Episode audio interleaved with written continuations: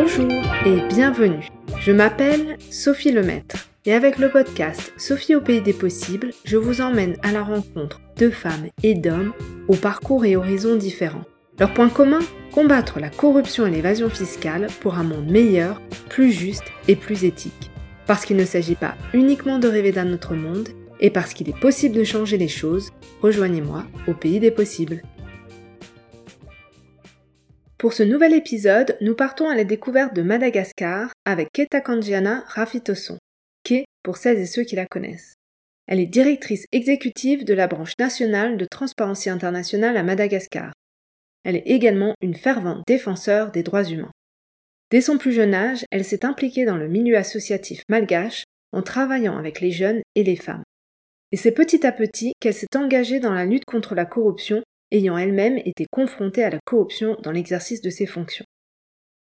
Comme elle nous l'explique, la situation à Madagascar est compliquée. La corruption est rampante et touche tous les secteurs et toutes les institutions. Kay nous parle de la gestion du Covid qui a été associée à de nombreuses pratiques de corruption. Elle nous parle aussi de la corruption dans les ressources naturelles, comme l'or, les espèces sauvages ou encore la pêche, et également de la corruption dans la vie politique. Alors qu'elle pourrait être fataliste, Kay est d'un optimisme à toute épreuve. Elle en est convaincue, la pression citoyenne est la clé, l'arme fatale, comme elle le dit, contre la corruption. Grâce aux citoyens, les choses peuvent changer.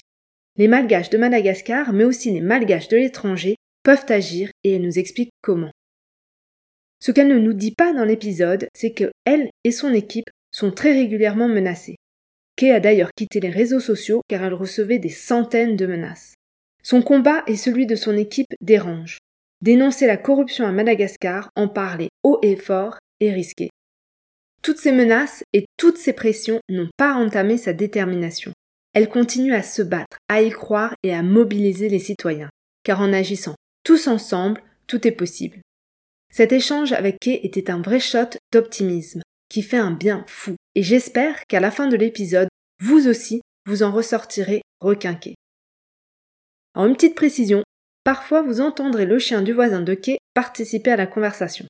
Ah, et n'oubliez pas de vous abonner au podcast, de le partager et de me laisser un avis 5 étoiles pour continuer à faire connaître le podcast. Bonne écoute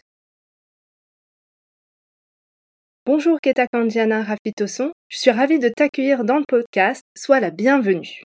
Tu es directrice exécutive depuis 2018 de la branche nationale de Transparency Internationale à Madagascar et tu es également chercheur en sciences politiques. Outre ces deux casquettes, tu es une ardente défenseur des droits humains et tu es impliqué dans de nombreux mouvements sociaux à Madagascar. Et si je ne me trompe pas, tu es une figure connue à Madagascar pour tes engagements et actions. Alors avant de revenir sur ton parcours et d'en savoir davantage sur toi, est-ce que tu pourrais nous présenter brièvement Madagascar? Bien sûr, bonjour à tous, bonjour Sophie. Donc Madagascar, c'est l'une des plus grandes îles du monde et pourtant peu de personnes connaissent cette merveilleuse île qui se situe dans l'océan Indien. À vol d'oiseau, on est à peu près à 400 km de la côte de l'Afrique. Beaucoup de gens nous connaissent à travers le film d'animation Madagascar, produit par le studio DreamWorks, je crois. Mais au-delà de ça, Madagascar, c'est aussi des siècles d'une histoire très riche, très intense. C'est aussi un pays connu pour être une île continent en elle-même, puisque ici, il y a un melting pot incroyable de nationalités, de personnalités, mais aussi de microclimat et de géographie. Donc, mis à part la neige, vous avez tous les climats à Madagascar et c'est aussi une île qui est riche en biodiversité, c'est ce qui fait l'une de ses singularités. Voilà en quelques mots. Merci beaucoup. Moi, j'ai eu la chance de venir une seule fois à Madagascar et c'était à la capitale. J'ai entendu dire qu'il y avait de magnifiques paysages, donc j'espère qu'un jour, j'aurai l'opportunité de, revenir et d'en voir un peu plus du pays pas juste la capitale. Donc, je le disais, tu travailles euh, pour euh, Transparency International Madagascar. Tu travailles sur les sujets de corruption, lutte contre la corruption. J'aimerais bien savoir comment en fait tu en es arrivé à t'engager sur ces sujets. Alors tu me disais dans notre appel préparatoire que tu étais né un 9 décembre, qui est la journée internationale de lutte contre la corruption. Donc déjà peut-être que c'était ton destin de travailler sur ces sujets, mais vraiment comment est-ce que tu es arrivé à travailler sur ça? J'ai étudié chez les jésuites. Ça, c'est une singularité aussi qui peut-être a forgé mon caractère et mon amour pour la justice sociale parce que très tôt au niveau du collège, j'ai commencé à m'engager dans la vie associative et euh, on avait fondé avec quelques copains un petit magazine qui s'appelait Niaïv. C'était au collège Saint-Michel en Parpé à l'époque. Nous étions en classe de première. Et euh, franchement, ça n'intéressait pas grand monde, quoi. Tu vois, quand tu as 14, 15 ans, on, ne veut pas parler politique, on ne veut pas parler démocratie, alors que nous, cette bande de copains-là, c'était vraiment ce qui nous intéressait. Nous avons continué une fois que nous avons euh, franchi l'étape du baccalauréat, nous avons rejoint l'Université catholique de Madagascar et on a aussi euh, créé avec euh, d'autres un magazine qui s'appelle Ecopolis et qui existe toujours jusqu'à maintenant, abordant et approfondissant encore une fois les questions d'actualité politique.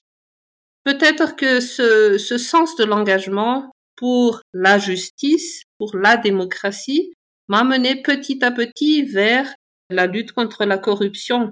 Moi, à un moment, quand j'ai fini mes études, euh, j'avais rejoint le corps de la magistrature. J'ai fini major du concours national euh, de la magistrature pour l'ordre administratif et ça a fait très plaisir à ma maman. Mais euh, une fois que j'étais dans le bain, que j'ai découvert comment ça fonctionnait, qu'il y avait des pressions partout et aussi de la corruption, j'ai décidé de démissionner et puis euh, voilà, ça avait étonné tout le monde, quoi, mais ça ne collait pas avec mes valeurs. Et euh, fondamentalement, même si j'avais étudié le droit et la science politique et que mon destin semblait tout tracé, justement, je, je voulais revenir à quelque chose de plus authentique qui collait un peu plus à mes valeurs. Donc, j'avais travaillé pendant une dizaine d'années dans le secteur électricité, un secteur passionnant, mais malheureusement euh, gangréné par l'immobilisme et la corruption aussi, que j'ai fini par quitter en 2018. Et puis en même temps, au long de toutes ces années, j'ai continué mes études aussi dans divers domaines, dont euh, les droits humains, la population et le développement et tout ça. Et en parallèle, j'ai mené aussi mes engagements, mes combats dans la société civile malgache. Le combat pour la démocratie, surtout pour l'empowerment des jeunes et des femmes, mais aussi euh, surtout pour une certaine intégrité politique. Et donc en 2018, quand j'ai quitté mon emploi au sein de l'Office de régulation de l'électricité où j'étais directeur euh, de la législation, eh bien, euh, il y a eu un petit flottement, mais alors que je cherchais un, un travail, cette annonce, ou plutôt cet appel m'est tombé dessus. L'un des membres de TI à Madagascar m'avait envoyé un message sur LinkedIn, où je n'ai pratiquement jamais, en me disant est-ce que ça vous intéresserait de postuler comme directrice exécutive de TI Moi, je me dis mon Dieu, est-ce que je saurais faire ça puisque jusqu'à maintenant mon engagement, euh, je l'ai toujours fait bénévolement au sein de la société civile. Donc là, ça allait devenir mon travail. Mais j'ai sauté le pas et j'en suis très fière parce que maintenant, j'allie, je dirais, l'utile à l'agréable. Et je me suis rendu compte que la corruption, en fait, elle mine tous les combats que j'ai pu mener jusqu'à maintenant. Parce que tant qu'il y a de la corruption, les droits humains ne seront jamais pleinement réalisés. Il n'y aura pas d'intégrité politique, il n'y aura pas de développement, etc. Donc, la corruption, c'est vraiment le mal qu'il faut tuer. Et comme tu l'as dit, Sophie, je suis née un 9 décembre. Et peut-être que ce chemin était tout tracé au final. Merci beaucoup. Et justement, ça nous permet de faire une belle transition avec euh, Transparency International Madagascar. Dans l'épisode 1 du podcast que j'ai eu avec euh, Sarah Brimbeuf, elle nous a présenté en fait le mouvement Transparency International. Donc, elle nous expliquait le travail s'articule autour de la corruption publique et la corruption privée. Mais chaque chapitre ou chaque branche nationale détermine ses priorités et actions. Et donc justement, depuis 2018 euh, que tu es à la tête de Transparency International Madagascar, quelles sont les thématiques prioritaires sur lesquelles vous travaillez et comment est-ce que vous faites aussi pour opérer dans un contexte qui peut parfois être sensible, complexe et peut-être aussi un peu instable? Transparency International Initiative Madagascar, c'est une association de droit malgache qui porte donc le label TI et qui est une section officielle du mouvement global TI depuis l'année 2002. Mais la création de l'association elle-même remonte à 2000 Donc, euh, nous avons célébré ces 20 ans l'année dernière. On travaille sur une multitude de thématiques que je regrouperai peut-être en quatre grands programmes aujourd'hui. Il y a d'abord euh, les secteurs sociaux, donc lutte contre la corruption dans les secteurs sociaux, qui sont le secteur de la santé et celui de l'éducation principalement. Ce sont des secteurs auxquels on ne pense pas souvent quand on dit anticorruption et pourtant, les études qu'on a menées démontrent que il y a bel et bien de la corruption, mais que c'est juste que les gens n'osent pas en parler ouvertement par peur de représailles. Il y a ensuite le programme de lutte contre la corruption dans le domaine des ressources naturelles. Comme je l'avais dit précédemment, Madagascar est très riche en ressources naturelles de toutes sortes. Hein. Il y a par exemple la pêche, les mines, l'agriculture, la forêt. On peut considérer aussi la terre comme une ressource naturelle, donc le domaine foncier, c'est l'un des domaines les plus corrompus à Madagascar, d'où l'importance de notre engagement sur le sujet. Un autre secteur sur lequel on travaille aussi, c'est le suivi de la transparence dans le domaine des finances publiques. Parce que bien sûr, comme dans d'autres pays, africains ou non finalement, il y a beaucoup de détournements de fonds chez nous. Il y a une certaine opacité en ce qui concerne l'administration générale et la gestion des deniers publics. C'est vrai que nous, notre rôle premier, c'est de lutter contre la corruption, mais il ne faut pas oublier qu'on promeut aussi trois valeurs très importantes qui sont la transparence, l'intégrité et la redevabilité, surtout dans tout ce qui est sphère publique. Donc on fait ce travail-là à titre d'exemple. On a rejoint depuis l'année dernière un consortium euh, d'organisation de la société civile appuyée par l'Union européenne qui fait le suivi de la transparence des fonds dédiés à la lutte contre la Covid-19. Donc ça, par exemple, ça fait partie donc de ce travail-là avec l'observation et le suivi des marchés publics en général, qui sont aussi malheureusement très corrompus à Madagascar. On dit que c'est à hauteur de 55%, mais je dirais que ce chiffre est peut-être sous-estimé.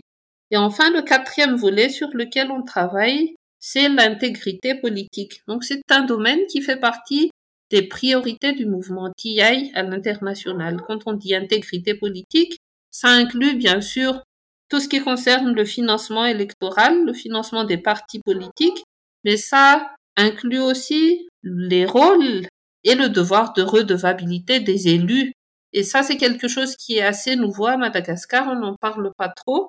Je le dis souvent, il y a un mot en malgache qui signifie redevabilité, mais ce mot-là, il n'existait pas dans notre vocabulaire auparavant. Il a été créé par l'Académie malgache quand le mot redevabilité est devenu, euh, entre guillemets, à la mode. Ça fait un peu bizarre, mais peut-être que dans notre culture, il n'y a pas de culture de redevabilité. Donc c'est un défi que nous prenons avec d'autres organisations de la société civile parce que sans redevabilité, il n'y a pas d'intégrité politique. Alors, comment on fait pour mener euh, toutes ces actions de front? On applique trois sortes d'outils ou de stratégies aussi, je dirais.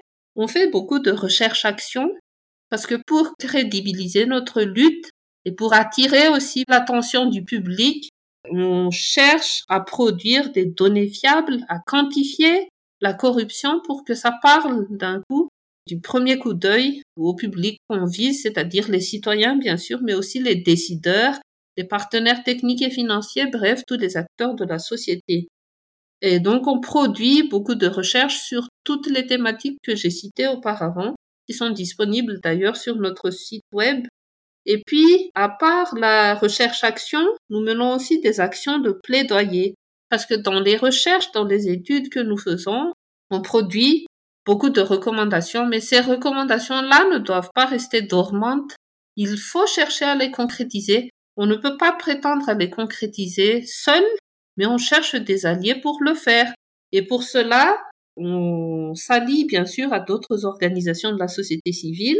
On cherche à convaincre aussi les autorités publiques d'engager des réformes anticorruption pour concrétiser nos recommandations. Et puis, on cherche aussi à rallier l'attention du grand public parce que bon, il faut dire que la lutte contre la corruption ou la corruption tout court, c'est pas un thème qui rameute les foules. Hein, faut être réaliste. c'est pas un concert euh, de Maître Gims ni je ne sais qui. Ça n'intéresse pas grand monde. Et ça, c'est le danger, justement. Donc nous, il faut que nous soyons créatifs. Il faut qu'on attire l'attention du public et justement, tout ça, si on fait ce plaidoyer ensemble, nous pensons que ça peut produire plus de résultats. Et un dernier outil dont on est très fier aujourd'hui, c'est euh, l'existence de notre réseau de journalisme d'investigation qui s'appelle Malina, qui a été lancé vers la fin de 2018 et qui regroupe des journalistes d'investigation professionnels qui travaillent donc avec nous pour produire des articles d'investigation de qualité qui cherchent surtout à mettre en lumière la grande corruption. Donc quand on dit grande corruption, c'est vrai que même moi, ça me met toujours mal à l'aise de dire petite corruption, grande corruption. Mais ce qu'on veut dire ici par grande corruption, c'est surtout la corruption qui implique des actions des interventions de personnes politiquement exposées. Donc c'est ce qui est intéressant dans l'histoire, c'est de traquer les malversations qui sont faites par ces personnalités-là pour les exposer au grand public. Ça s'inscrit un peu dans la stratégie du naming and shaming, comme on dit en anglais. C'est pour choquer les foules, c'est pour choquer l'opinion publique, et cet électrochoc, on l'espère, va créer, va influencer du changement au sein de notre société. Donc, comme tu l'as dit, c'est un environnement difficile, hein, parce que la société malgache est une société silencieuse. Dans le sens où, dans notre culture, on nous apprend, même jeunes, à nous résigner, tu vois, quand une femme va se marier, moi, euh, ma grand-mère me l'a dit, bien sûr, je me suis insurgée par la suite, mais elle m'a dit, quoi qu'il se passe dans ton couple, tu le gardes pour toi et tu résistes dans le sens de subir, tu subis parce que c'est comme ça et c'est pas autrement. Donc c'est un peu comme ça la mentalité en général à Madagascar. On dit euh, si ce qui veut dire voilà le sort, voilà notre destinée, on n'y peut rien, c'est comme ça. Donc c'est vraiment ça qu'on cherche à casser en fait. Malheureusement, ce n'est pas facile puisqu'il s'agit de siècles de silence euh, et de muselage qu'il faut briser en, quelques années peut-être. C'est pas facile. L'un des piliers de la lutte contre la corruption, c'est le lancement d'alerte. C'est quand les citoyens ordinaires se rendent compte du fait que ils peuvent changer des choses en dénonçant ce qui ne va pas. Et ce réflexe-là, chez nous, il n'est pas inné, je crois, il s'apprend. Mais l'environnement qui nous entoure ne favorise pas ce comportement-là et c'est ce qu'on cherche à changer. Bien sûr, on a peur. On est persécuté euh, de tous les côtés. Il y a des gens que notre travail dérange certainement et qui cherchent à nous coincer d'une manière ou d'une autre. Mais nous, on a l'habitude de dire aux personnes, aux jeunes, aux entreprises, aux églises, à tout le monde qu'on éduque sur, sur la corruption, contre la corruption. On leur dit, ensemble, nous sommes plus forts. Et ce plus fort-là, ça veut dire que notre, l'une de nos seules protections aujourd'hui, c'est le soutien du public. Et si ce soutien n'existe pas, ben, il peut nous arriver euh, une tonne de misère, hein, c'est clair.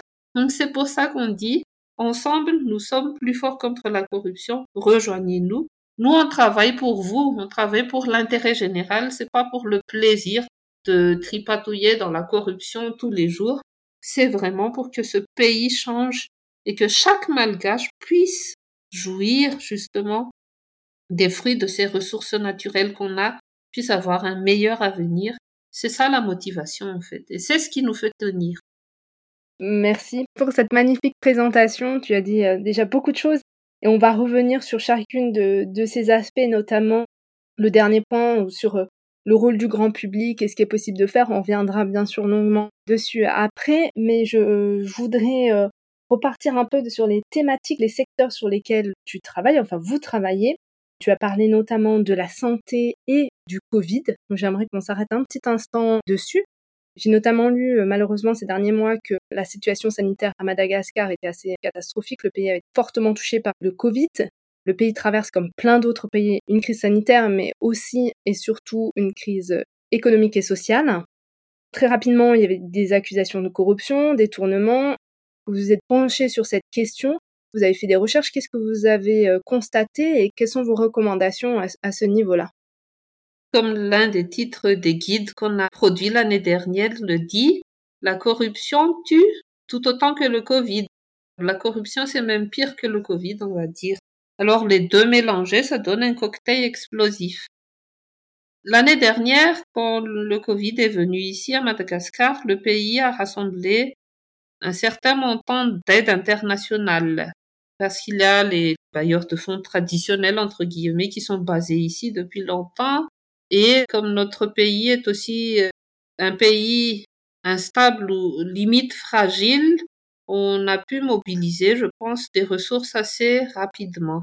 Le fait est que l'utilisation de ces ressources-là n'a été rendue publique qu'à partir du mois de novembre, je dirais. C'est là que le ministère de l'économie et des finances a commencé, sous la pression des partenaires techniques et financiers, notamment du FMI, mais aussi sous la pression de la société civile qui, euh, il faut le dire, avait semblé gagner en respect au sein de cette crise-là, au moins de ce côté-là, sous cette double pression, le ministère des Finances et de l'Économie a fini par sortir sur un portail qui est accessible en ligne les détails de l'utilisation de, l'aide internationale reçue. Mais pour euh, ceux qui ne sont pas comptables ou financiers, ces informations-là sont très difficiles à lire puisqu'il s'agit d'un amas de chiffres imbriqués qui euh, nécessitent de l'attention. Et donc ça, il y a encore des améliorations à apporter, je dirais, mais c'est déjà un bon début en matière de transparence. Maintenant, en termes de corruption, de trafic d'influence, etc., on a eu certains cas de grande corruption, comme je l'ai mentionné tout à l'heure, notamment une affaire qui avait impliqué le ministre de l'Intérieur et de la décentralisation de l'époque et de sa femme dans une affaire de fourniture de matériel informatique pour le quartier général du CCO, le Centre de commandement opérationnel anti-Covid-19. Donc c'est une longue histoire. Je vous conseille de taper sur Internet à faire des écrans plats Madagascar et vous verrez tous les détails. Ça, c'est une affaire. Il y avait aussi l'autre affaire euh, des bonbons sucettes du ministère de l'Éducation nationale. Euh, qui a permis le détournement de milliards d'arias, tout ça tiré sur les aides qu'on a reçues. Donc la corruption existait bel et bien.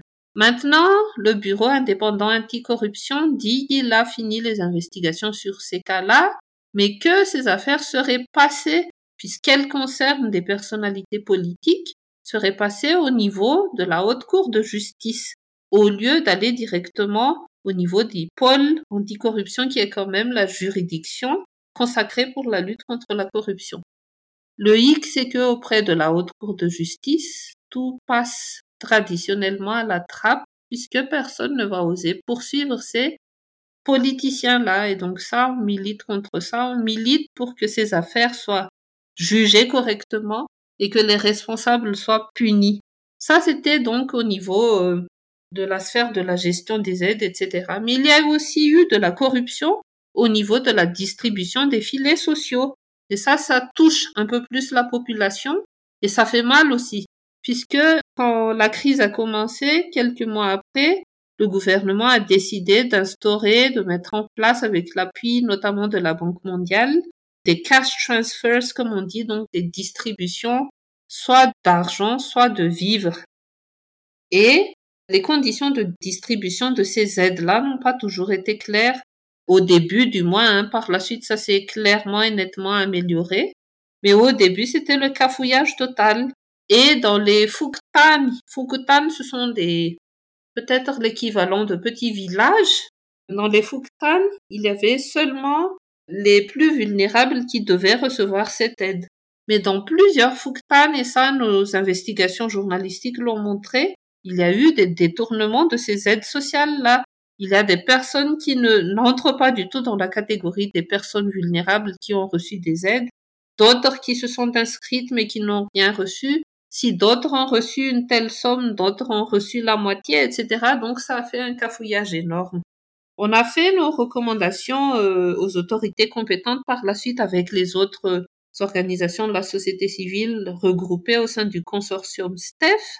Et par la suite, on a noté quand même Et ça, il faut le reconnaître, une amélioration de ces situations-là.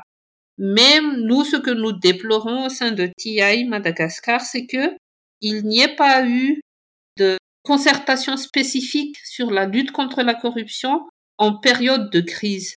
Bien sûr, la majorité dit que de toute façon, la stratégie nationale de lutte contre la corruption, elle s'applique en tout temps. Mais nous, on sait très bien que les périodes de crise, que ce soit des crises politiques ou des crises sanitaires comme celle-ci, exacerbent les risques de corruption et de malversation.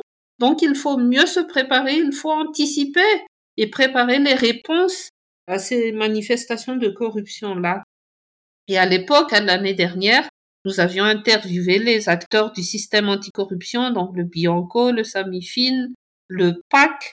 Il y a aussi le CSI, le Comité pour la sauvegarde de l'intégrité. Et ils ont dit qu'ils n'avaient jamais été consultés sur aucune décision liée à la gestion de la pandémie. Et ça, c'est quand même regrettable. Et nous avions formulé dans un rapport que nous avons publié en janvier dernier à l'intention des décideurs, nous avons formulé le souhait de se focaliser un peu plus sur cette gestion du crise sous l'angle de bonne gouvernance, de lutte contre la corruption et de plus de transparence. On continue aujourd'hui de regarder ce qui se passe. Et puis, pour terminer sur ce sujet-là, nous avons aussi demandé aux partenaires techniques et financiers d'arrêter de juste ouvrir le robinet, mais aussi d'exiger et de mettre en pratique des conditionnalités claires des exigences en matière de transparence et de suivi de l'utilisation de cette aide publique internationale du gouvernement malgache parce que malheureusement pour l'instant ce sont toujours ceux qui tiennent le cordon de la bourse qui ont le plus d'influence sur les décideurs c'est pas encore la société civile ni les citoyens donc on continue de leur dire qu'ils jouent un rôle important dans la promotion de la bonne gouvernance à Madagascar et qu'ils doivent surveiller le gouvernement de près. Ta réponse quand tu démarres en disant la corruption tue et tue peut-être plus que le Covid, c'est très marquant et c'est très vrai pour beaucoup. La corruption ne fait pas de victimes, etc. Mais là, j'ai l'impression qu'avec le Covid, on se rend compte vraiment de l'impact qui est lié aux pratiques de corruption. Alors, ce qui est bien, c'est de voir que euh, suite à vos enquêtes, il y a des changements et on va espérer que on continue le travail que vous faites, d'autres font avec vous, ça va continuer à changer, mais surtout aussi que, et je suis d'accord, les partenaires techniques et financiers, alors pour celles et ceux qui nous écoutent, ce sont ce qu'on appelle des bailleurs, des agences de coopération et de développement, donc par exemple comme la Banque mondiale, l'Agence française de développement, l'Agence de coopération allemande, etc., qui peuvent apporter des fonds. Donc c'est important que eux aussi s'emparent de cette question et qui demandent des comptes sur les fonds qu'ils apportent, surtout que ces fonds-là, ce sont des fonds publics en fait. L'argent des partenaires techniques et financiers, c'est l'argent public aussi. Alors pour changer un petit peu de sujet, pour parler d'un autre secteur sur lequel vous travaillez, eh bien je voudrais qu'on parle des ressources naturelles. Tu me diras si je me trompe, mais j'ai bien l'impression qu'à Madagascar, s'il y a bien un secteur qui ne connaît pas la crise, c'est celui des ressources naturelles. Tu l'as dit, Madagascar possède de nombreuses ressources. Tu as parlé des forêts, de l'or, des pierres précieuses, la pêche. J'ai vu que Madagascar avait pas mal de terres rares hein, qui sont notamment utilisées pour les nouvelles technologies. Et ce que j'ai vu récemment, c'est que l'or a euh, défrayé euh, la chronique en pleine pandémie, avec euh, notamment en décembre 2020 la saisie de 73,5 kilos d'or malgache en Afrique du Sud, alors pour une valeur totale estimée à 3,6 millions d'euros. Alors très rapidement, dès lors que la presse en a parlé, on a tout de suite pensé au rôle de la corruption qui aurait pu euh, permettre et faciliter que l'or quitte Madagascar. Alors je donne cet exemple, mais ce n'est pas seulement dans l'or, c'est partout dans l'exploitation des ressources naturelles. Est-ce que tu pourrais nous dire comment cette corruption se manifeste dans les ressources naturelles? Et aussi une question qui est liée, c'est quel impact cette corruption a? Cette question des ressources naturelles, elle revient souvent sur le tapis quand on parle de corruption parce que, tu sais, Madagascar, c'est une île et on a l'impression que la corruption, en fait, elle rend déjà nos frontières poreuses. Déjà, on sort d'ici facilement. On n'a pas la capacité de surveiller constamment 5000 kilomètres de côte. On a un seul aéroport international, non deux avec celui de Nousbé, qui a une liaison directe avec l'Italie. Donc, deux portes d'entrée à l'international. Là, il y a une police des frontières qui est censée faire son travail, il y a les douanes et tout ça.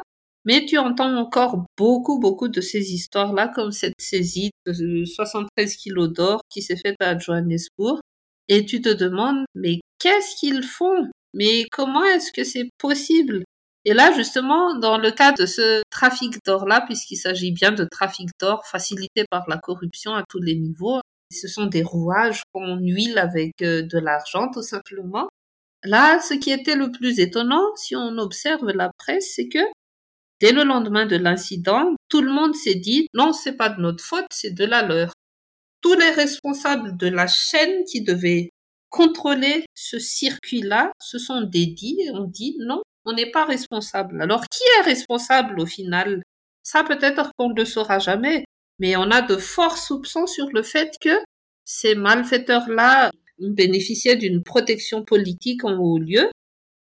Une telle cargaison d'or ne peut pas quitter le pays sans que quelqu'un n'ait été au courant. C'est aussi bête que ça. Et c'est pas un cas isolé. On a eu le cas de milliers de tortues saisies ailleurs. Vous connaissez certainement l'histoire des bois de roses qui arrivent jusqu'à Singapour. Cette question-là, elle n'est pas encore réglée aujourd'hui. C'est une véritable hémorragie, quoi. Et la source de cette hémorragie-là, ou plutôt l'effet accélérateur, c'est la corruption. La corruption à tous les niveaux. Parce que les trafiquants, les malfaiteurs, arrosent, entre guillemets, chaque maillon de la chaîne, chaque levier, chaque échelon. Et ces gens-là, les policiers, les gendarmes qui sont impliqués dans ces chaînes, attendent leur part du gâteau tout simplement, sans penser aux conséquences justement que ces trafics en tout genre ont sur leurs compatriotes, sur le pays, sur l'économie, sur l'avenir, sur la biodiversité, sur tout ça. Donc c'est vraiment de l'égoïsme pur, je dirais. Et euh, ça, c'est tout un problème. Alors, c'est quoi la manifestation de la corruption? Ça dépend du secteur. Récemment, on avait réalisé, par exemple, une étude sur la corruption dans les chaînes de valeur, poivre, girofle, café et vanille. Ces cultures sont censées être porteuses pour l'économie malgache, mais on découvre que si la vanille, par exemple, se vend à un prix d'or sur les marchés mondiaux, ici, le petit planteur, il gagne à peine de quoi assurer sa survie hein, avec sa famille. Bien sûr, il y a le boom de la collecte où peuvent gagner beaucoup d'argent. Enfin, beaucoup, c'est relatif parce que si tu gagnes, je dirais 100 euros ici, c'est beaucoup d'argent traduit en arrière puisque un euro aujourd'hui équivaut à peu près à 4500 arrière. Si quelqu'un gagne 100 euros en une journée, vous faites le calcul, ça fait beaucoup d'argent pour nous. Mais si au lieu de gagner 1000 euros, par exemple, on gagne 100 euros, on voit qu'il y a quand même une disparité. Et ces 900 euros-là, ils sont empêchés par quelqu'un quelque part, par les intermédiaires corrompus. Dans le cas de la vanille, par exemple, il y a le fait que ces fluctuations du prix sur le marché mondial, doublées avec la spéculation aussi et les agissements des trafiquants en tout genre, font en sorte que ça encourage le vol de vanille sur pied. La vanille n'est encore même pas mature pour être cueillie qu'elle est volée sur pied. Et ça, ça détruit les efforts des petits planteurs et ça compromet toute leur année de production. En fait, ça, ce sont des drames humains qui se passent chez nous. Au final, qu'on regarde au niveau de la pêche, au niveau de l'agriculture, au niveau des mines, au niveau des forêts, c'est que ça retombe toujours sur les petites gens, entre guillemets, sur les petits pêcheurs qui se font spolier par les grands navires internationaux qui pêchent en toute illégalité dans nos eaux et certainement au sud de certaines autorités qui préfèrent euh, fermer les yeux. Les petits pêcheurs sont victimes, les petits planteurs de vanille sont victimes de grands réseaux qui exportent vers Rungis en France ou ailleurs. C'est le cas des crabes, par exemple, ici à Madagascar. On suppose que d'ici quelques années, on ne mangera plus de crabes puisque les Chinois auront tout pris. Et ces Chinois, ça a été prouvé par nos investigations, ils graissent la pâte de qui de droit au niveau du gouvernement. Tu vois, toutes ces dimensions de la corruption-là, on n'y pense pas assez, mais ça a un impact direct sur notre vie au quotidien et ça hypothèque nos ressources. les ressources ne sont pas éternelles. Si, par exemple, une plante peut se renouveler, etc., on veut bien, mais si on commence à détruire l'environnement en général et qu'il a tout ce trafic, moi je me dis qu'un jour tout ça, ça va disparaître, que cette fois-là, on n'aura plus que nos yeux pour pleurer. Mais il faut stopper l'hémorragie de la corruption dès maintenant parce que c'est ce qui freine les efforts de développement durable que certaines autorités publiques, mais certains organismes de la société civile aussi, essayent de faire. Parlons de la vanille, des crabes, etc. Moi, ça me fait penser en fait à nos biens de consommation. J'adore la glace à la vanille. Et quand on regarde, c'est la glace à la vanille de Madagascar. Et là, je me dis, mais en fait, nous, en tant que consommateurs ou les pays consommateurs, on a aussi un rôle à jouer en se posant euh, bah, la question d'où vient la vanille? Est-ce que elle a fait l'objet d'un trafic, etc. Pareil pour le crabe ou pour d'autres ressources. Se poser ces questions-là aussi pour peut-être aider à, échanger les choses, ou en tout cas au moins avoir conscience que quand on consomme certains euh, biens, certains produits qui peuvent venir, on parlait de Madagascar, mais ça s'applique aussi à d'autres pays, de se poser la question, ok, est-ce que je consomme? Est-ce que ça peut être lié à la corruption? Est-ce que ça peut être lié à des violations des droits humains ou à une pollution euh, environnementale? On sait bien de, voir aussi qu'en fait on est tous concernés par ça et qu'on devra tous aussi avoir euh, un rôle euh, à jouer. Quand tu parlais de la corruption, je me demandais comment est-ce qu'elle elle était faite. Est-ce que tu pourrais nous en dire un petit peu plus là-dessus?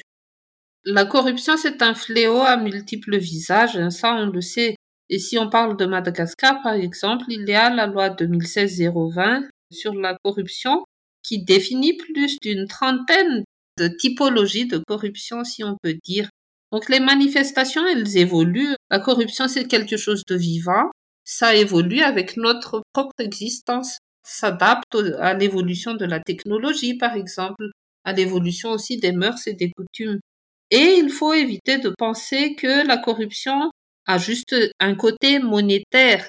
Il y a aussi tout l'aspect échange de services qui entre dans le domaine de la corruption est assimilé. On parle beaucoup de trafic d'influence, par exemple. Ça, c'est quelque chose de courant ici chez nous. Je prends un exemple. Les concours administratifs sont souvent corrompus. Quand moi, par exemple, j'avais passé le concours de la magistrature, c'était tout autre chose. Il fallait bosser, bosser, c'était euh, ceux qui bossaient qui gagnaient. Mais aujourd'hui, c'est le monde à l'envers, et ça fait un peu peur. Et donc, ces concours administratifs-là, par exemple, sont une mine de trafic d'influence qui est une forme de corruption. Donc, comment ça se passe? Il y a quelqu'un de haut placé quelque part qui appelle le responsable et dit, moi, je voudrais bien placer ma fille ou mon fils à tel poste. Est-ce que tu peux m'arranger ça moyennant euh, finance ou moyennant un autre service du même acabit Donc, c'est ça le trafic d'influence, c'est de contourner aussi les règles en usant de ses connaissances, connaissances dans le terme relationnel, bien sûr. Mais il n'y a pas que ça, il y a toute une forme de corruption politique aussi qui se pratique chez nous, par exemple. Une corruption politique qui se manifeste surtout pendant les élections. Et ça, on n'en parle pas beaucoup. Corruption électorale aussi par l'achat des voix, par exemple. Quand on regarde, je ne sais pas si vous suivez l'actualité de Madagascar, mais Imaginez par exemple qu'en 2018, lors des dernières élections présidentielles, on avait 36 candidats. Déjà, rien que ce seul chiffre, euh, ça donne le tournis tellement c'est ridicule. Donc 36 candidats en lice et je dirais 5 ou 6 grosses pointures qui se divisent euh, finalement l'électorat. Le reste donc aura fait tout ça pour rien. Et c'est surtout chez nous ce sont toujours ceux qui ont le plus de moyens qui gagnent les élections. Ce ne sont pas ceux qui ont des idées, ce sont ceux qui ont le plus de moyens. Et ça, ça a trait avec la corruption électorale et la corruption politique. Et c'est lié aussi au manque de culture démocratique de la population et aussi lié à la pauvreté, justement parce que lors des campagnes électorales, c'est celui qui aura distribué le plus de t-shirts, le plus de vivres fait le plus de concerts avec des artistes célèbres. Donc, tout ça, c'est dans l'entertainment, c'est dans le loisir, dans le matu dans le show-off. Voilà comment se joue notre démocratie, entre guillemets. démocratie de façade, je dirais. Mais tout ça, ça aussi c'est une forme de corruption. Et la protection politique, c'est l'une des formes de corruption qui se pratique le plus à Madagascar. Comment ça se passe? Voilà, un trafiquant a été attrapé quelque part qui voulait, euh, je sais pas, envoyer un conteneur de tortues protégées quelque part en Afrique. Il s'est fait attraper, mais même si c'est en flagrant délit, souvent, vous verrez que cette personne sera libre dans deux jours, dans une semaine ou max un mois. Et elle va recommencer. Pourquoi? Parce qu'elle a des proches, elle a des relations haut placées au niveau du système judiciaire, au niveau du Parlement peut-être, ou peut-être même au niveau du gouvernement, qui à chaque fois qu'elle aura des ennuis vont venir à son secours. Et ce sont donc ces échanges malsains de services et cette protection politique-là qui favorise l'impunité, c'est ça aussi la corruption à Madagascar. Et justement, j'ai vu qu'il y aurait normalement des élections présidentielles en 2023, donc c'est dans un peu moins de deux ans. Je sais que vous travaillez donc sur le financement des partis politiques, l'opacité des financements. Quel est ton regard par rapport à ça et qu'est-ce qu'on peut faire pour les deux prochaines années? Oui, c'est vrai que nous sommes à un tournant crucial dans notre combat pour plus de transparence, moins d'opacité et plus d'intégrité aussi au niveau politique parce que s'il faut agir, c'est maintenant ou jamais pour engager des réformes législatives en rapport avec les élections et le financement des partis. C'est quelque chose de crucial parce que, comme je l'ai dit précédemment, chez nous, l'argent achète presque tout. Et il faut vraiment couper court à cette pratique-là. Si on veut vraiment avoir une démocratie de qualité, il faut quand même aussi, on va dire, créer une égalité de chance entre les compétiteurs politiques. Et cette égalité de chance-là, tu ne peux pas l'avoir si tu ne plafonnes pas les dépenses de campagne électorale. Ça, en tout cas, c'est notre intime conviction. Et c'est quelque chose qui est difficile à entendre pour les partis politiques et surtout pour leurs sponsors, puisque ces sponsors-là, ils vont investir sur tel ou tel candidat et attendre par la suite un retour d'ascenseur. Un retour d'ascenseur qui si on regarde la période contemporaine, prend la forme d'une mainmise sur les secteurs de production, l'accaparement des terres fertiles, etc. Donc il y a une contrepartie qui nuit à l'intérêt général et qui crée la capture de l'État par des intérêts privés. Donc si on veut changer ça, il faut s'assurer de plafonner les dépenses de campagne électorale surtout, d'assurer, d'exiger à travers les lois et les règlements, une transparence totale de tout ce qui est information liée au financement politique et surtout, par exemple, lorsqu'on parle des comptes de campagne, il faut que ça soit obligatoire pour tous les partis et que l'information soit connue du grand public. Et si un candidat, par exemple, ne dépose pas à temps ses comptes de campagne et ses comptes ne sont pas rendus publics, eh bien qu'il soit disqualifié des élections, tout simplement, même si c'est lui qui a eu le plus de voix, qu'il soit disqualifié s'il n'a pas respecté la loi. Donc il y a des, exigences comme ça qu'il faut poser si on veut vraiment changer les choses d'ici les prochaines élections présidentielles. Il y a aussi le fait que chez nous, il y a des textes qui demandent la déclaration de patrimoine de la part des élus et de certains responsables administratifs et politiques. Sauf que là encore, ce n'est pas tout le monde qui fait sa déclaration de patrimoine et ces déclarations de patrimoine-là ne sont pas accessibles au public, malheureusement.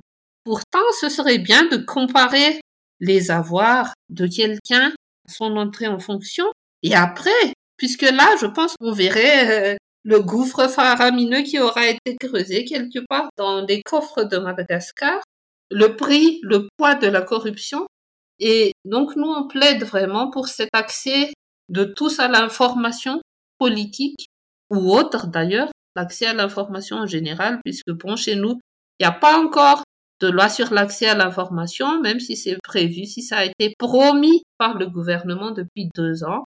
Aujourd'hui, on attend encore. Le 28 septembre, c'est la journée mondiale pour l'accès à l'information. Donc, nous, à Madagascar, on regardera les autres célébrer puisqu'on est encore en plein combat. Mais donc, voilà des démarches qu'il faut initier aujourd'hui. Et je trouve aussi qu'il est primordial, très important, d'éduquer l'électorat, de faire en sorte que les électeurs aient des critères de choix rationnels pour les aider à choisir de bons candidats. Il faut leur apprendre que l'argent ne fait pas tout, que ce sont surtout les idées, le projet de société et le bénéfice que la population pourra en tirer qui doit primer. Donc il faut ce travail de préparation là aussi pour que la population ne se laisse pas jeter de la poudre aux yeux comme à chaque fois. La poudre de perlimpinpin. Euh, je vais poser une question un petit peu, je vais jouer l'avocat du diable. Justement, tu l'as dit, la corruption est, on peut dire peut-être systémique, voire institutionnalisée. Alors comment? Parce que là, tu as toutes ces propositions pour euh, améliorer les choses, mais en fait, comment est-ce qu'on peut aller vers plus d'intégrité de la vie publique quand ceux-là même qui pourraient peut-être changer les choses, en fait, n'ont pas nécessairement envie de changer les choses et ils voudraient garder le statu quo? La question, elle est très logique et on nous la pose souvent, hein, ça tu peux être sûr. Il y a même des gens qui nous demandent, ouais, mais bon, est-ce que vous perdez pas votre temps? Euh, On sait que on n'arrivera jamais au bout de la corruption et c'est là qu'on dit non, non, non, non, non. Il y a de l'espoir et il y a des solutions, mais cette solution-là, elle réside encore une fois dans l'engagement citoyen et l'engagement ensemble surtout contre la corruption. Parce que moi, personnellement, là, je parle en mon nom propre, hein, pas au nom de TI, je crois que la pression populaire, c'est la clé. Et le terme populaire peut être péjoratif, donc je rectifie, je dirais la pression citoyenne. Parce que qu'est-ce que ces gens-là craignent quand ils ont des responsabilités politiques, etc., c'est de perdre leur place. Et si on arrive à les sanctionner correctement au niveau des élections, par exemple, s'ils ne sont pas réélus, ou on arrive aussi à les déchoir de leur poste s'ils ne respectent pas les textes, si on arrive à couper l'impunité pour corruption, là les choses peuvent changer. Et ça, je peux le dire, les langues se délient petit à petit à Madagascar. Les choses et les pratiques changent petit à petit parce que je vois depuis la création de notre réseau de journalistes d'investigation, comme je l'ai dit, vers la fin 2018, on reçoit de plus en plus de lancements d'alerte aujourd'hui. Parce que ce sont ces lancements d'alerte de la part des citoyens qui nous permettent d'avoir des pistes de réflexion, des pistes d'investigation, et après on creuse avec nos journalistes. Si les citoyens ne font pas de lancement d'alerte, nous, on ne pourra rien faire. Donc c'est, cette pression citoyenne, c'est cette contribution citoyenne, c'est sur celle-là qu'on compte, c'est l'arme fatale contre la corruption. Et l'autre arme fatale, c'est juste la volonté de chacun de dire non à la corruption. Parce que Dieu nous a donné le libre arbitre. On a toujours le choix. Soit on suit tel chemin, soit on emprunte celui-ci. On ne peut jamais dire non, j'ai pas eu le choix. On a toujours le choix. Donc si on fait le choix de l'intégrité, on peut lutter contre la corruption, on peut l'éradiquer. Et nous, c'est ce qu'on veut faire à travers des programmes comme euh, l'Integrity Bootcamp qu'on a démarré cette année. C'est de former des jeunes et des gens intègres, tout simplement. Parce que c'est ce, ce petit semis qui va fleurir dans le cœur, dans le cerveau de chacun quand on se dit, oui, je pourrais faire ceci, mais sur le long terme, ça risque non seulement de me nuire, mais aussi de nuire à autrui, de nuire à mon pays, donc je vais pas le faire.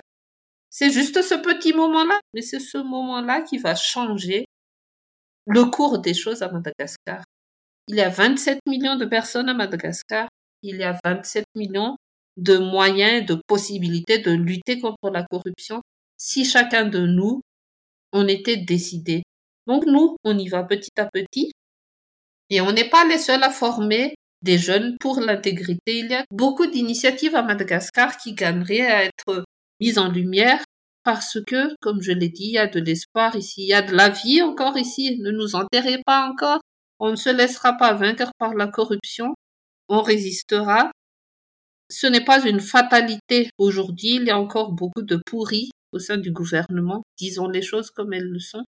Il y a encore beaucoup de pourris et de corrompus au sein du Parlement, que ce soit au sein de l'Assemblée nationale ou du Sénat, mais je pense que si de plus en plus des personnes intègrent, intègrent justement ces sphères de décision-là, ça va changer. Et si nous, citoyens, nous demandons mieux, ça va changer aussi. Mais si on ne dit rien, ben là, ça risque d'être compliqué. Hein. On nous prend souvent pour les Don Quichotte euh, de la ville. Euh. Si on ne nous soutient pas, c'est vrai qu'on peine un peu, quoi. Ce que j'aime bien avec toi, c'est que tu restes toujours très positive et une chose qui te caractérise, c'est aussi euh, l'espoir. On sent, on entend aussi dans ta voix que oui, on peut changer les choses, oui, c'est possible. Donc, j'espère que toutes celles et ceux qui nous écoutent en seront convaincus pour agir tu disais 27 millions de malgaches, donc 27 millions de possibilités pour lutter contre la corruption. Et j'ai envie de dire, quid de toutes les communautés malgaches qui sont à l'étranger? Je suis originaire de Montpellier et à Montpellier, il y a quand même une importante communauté de malgaches. Alors est-ce que eux aussi peuvent contribuer à cette lutte contre la corruption? Et si oui, comment? Qu'est-ce qu'ils peuvent faire? Tout à fait. Alors, je suis désolée, les amis, mais je ne sais pas combien exactement de malgaches il y a dans la diaspora, hein, que ce soit en Europe ou ailleurs. Mais je pense que vous êtes nombreux et si vous m'écoutez, si vous m'entendez, je le dis clairement, vous pouvez contribuer à la lutte contre la corruption. Comment? En nous soutenant d'abord, en soutenant notre action. Souvenez-vous qu'on est une euh, association de droit malgache et que on galère à réunir des fonds, en fait, pour opérer nos activités. Donc, on a un site web qui est en cours de réflexion en ce moment, mais quand il sera fonctionnel, vous pourrez vous y rendre. Et il y a un petit bouton qui dit Faites un don. Ce bouton-là, on l'aura créé surtout pour ceux qui habitent ailleurs, parce que bon, à Madagascar, presque personne n'utilise Internet et on peut pas faire des virements, etc. Le taux de pénétration bancaire aussi est très bas, donc ça vise surtout la diaspora. Ça vous vise vous parce que vous avez les moyens de verser 2 euros, 5 euros, 10 euros max pour nous aider. Donc ça, c'est quelque chose. Soyez certain que le moindre centime que vous nous verserez sera utilisé à bon escient. Soyez-en certains. Et puis ça, c'est la première option. L'autre option, c'est aussi de relayer nos messages et de relayer nos plaidoyers à l'international. Parce que n'oubliez pas, nous sommes sur une île. Malheureusement, cette île-là, elle n'attire pas toujours l'attention du monde, hein, loin de là. Donc, on a besoin de vos relais pour faire du tam-tam autour des scandales qui se passent ici en termes de malversation, de mauvaise gestion publique, de corruption, etc. Relayez ces messages auprès de votre entourage ou que vous soyez pas seulement en France mais aussi ailleurs. Partout dans le monde, vous pouvez faire du bruit pour Madagascar, autour de Madagascar. J'avais discuté à un moment euh, avec quelqu'un euh, qui travaille pour la Banque mondiale qui m'a dit oui, mais tu sais, euh, Madagascar, ça, ça n'a aucun intérêt pour les pays riches. Bien sûr, il y a des ressources naturelles, etc. Mais c'est pas aussi dramatique qu'en Haïti, par exemple, ou ailleurs. Et là, j'ai dit, mais qu'est-ce qu'il faudrait donc? Est-ce qu'il faudrait qu'il y ait un séisme de magnitude 7 ici aussi, ou je sais pas, pour que ce pays intéresse enfin quelqu'un? Et puis après ça, je me suis dit, mais après tout, intéressons-nous d'abord à notre pays et comme ça, les autres s'intéresseront d'eux-mêmes à notre pays. Donc vous, malgaches d'ailleurs, aidez-nous, malgaches d'ici. Si on établissait une connexion entre nous, si on voyait comment vous pourriez nous aider, vous, par exemple, peut-être qu'il y a quelque part des spécialistes de l'intégrité qui m'écoutent des spécialistes de la lutte contre la corruption dans le domaine de l'environnement qui m'écoutent. On a besoin de votre expertise. Et même si on peut communiquer de façon virtuelle, euh, c'est à la mode aujourd'hui avec le télétravail, on fait un petit zoom, vous faites un renforcement de capacité pour notre équipe, pour nos sympathisants, etc. C'est déjà une contribution aussi. La contribution, elle n'est pas toujours monétaire. Ça peut être du support intellectuel, support en termes de plaidoyer, Support en nature aussi, si vous avez des livres que vous voulez distribuer, des livres de lutte contre la corruption, je sais pas, des choses. Envoyez-les nous, faites-nous signe. Et puis, je dirais, la dernière option, c'est juste de penser à Madagascar et d'agir pour Madagascar là où vous travaillez. Même si vous ne revenez pas souvent ici, n'oubliez pas que pour nous malgaches, ce lien entre notre pays et nous-mêmes, il est sacré et je dirais que le cordon ombilical est extensible à l'infini que même si vous êtes à l'autre bout de la terre, vous restez malgache et vous êtes redevable envers votre pays. Donc n'oubliez pas ce petit grand pays qui est le nôtre. Dénoncez la corruption vous aussi si vous connaissez des cas de corruption et nous on a des pistes d'investigation qui viennent de l'étranger justement. Si vous connaissez des cas de corruption, si vous avez des preuves de grande corruption, même à l'étranger, faites-nous signe parce que nous, on peut travailler avec les autres sections de TI dans le monde pour faire ces investigations-là. On les attrapera, ne vous en faites pas. C'était un message puissant et je pense que c'est une bonne façon, en tout cas, pour arriver vers la fin de cet épisode. Est-ce que tu aurais une œuvre à nous recommander, un film, un livre ou autre en lien avec la thématique? Donc, euh, je ne sais pas si vous le connaissez, mais on a un activiste religieux formidable ici qui s'appelle le Père Pedro. Et le Père Pedro, il s'engage pour les défavorisés depuis plus d'une trentaine d'années. Il a écrit un super livre qui s'appelle Insurgez-vous. Il l'a écrit avec euh, Pierre Lunel. Ça a été euh, édité en 2017 si je ne m'abuse. Et c'est un formidable cri du cœur pour moi.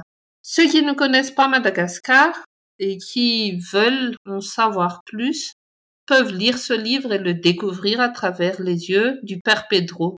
Et en l'espace de quelques pages, vous découvrirez la détresse qui caractérise ce pays, mais aussi l'espoir infini qui caractérise aussi les Malgaches, parce que le Père Pedro, il a bâti une montagne d'espoir sur un monticule d'ordures, si je puis dire. C'est comme ça. C'est pour réveiller les consciences, c'est pour dire que tout est encore possible à Madagascar, c'est aussi pour dénoncer ce qui ne va pas, mais un grand élan du cœur, un grand appel à solidarité, donc je vous le conseille. Encore une fois, ça s'appelle Insurgez-vous. Merci. De toute manière, je mets toutes les références que tu as pu euh, citer, donc le livre, je mettrai le lien euh, sur la page de l'épisode sur le site internet du podcast. Tu as parlé euh, de différentes affaires, de rapports. Je mettrai bien sûr le lien. J'ai vu que vous étiez très actif sur Facebook. Donc, je mettrai aussi le lien de la page Facebook de Transparency International. Donc, celles et ceux qui nous écoutent pourront continuer à, suivre, à s'informer sur cette thématique et peut-être à prendre contact avec toi et ton équipe pour continuer à changer les choses. En tout cas, à nouveau, un grand merci. C'était passionnant. Moi, j'en ressors requinqué c'est sûr, on va y arriver. Donc vraiment un grand merci pour cet échange et, pour ton temps. Je t'en prie, Sophie. Merci de m'avoir euh, donné cette super opportunité. Puis, ciao, coucou et à la prochaine à tous ceux qui nous écoutent. J'espère que cet épisode vous a plu toutes les références mentionnées dans l'épisode et bien plus encore sont à retrouver sur la page internet dédiée à l'épisode sur le site internet du podcast sophieaupaysdespossibles.com. Abonnez-vous au podcast et partagez-le avec vos amis, votre famille ou encore vos collègues. Et pour celles et ceux qui écoutent le podcast sur Apple Podcast, laissez un avis 5 étoiles. Cela permettra à d'autres de découvrir le podcast et de nous rejoindre au pays des possibles. Si vous le souhaitez, vous pouvez me contacter et me proposer des invités. L'adresse est dans la description de l'épisode. Je vous dis à bientôt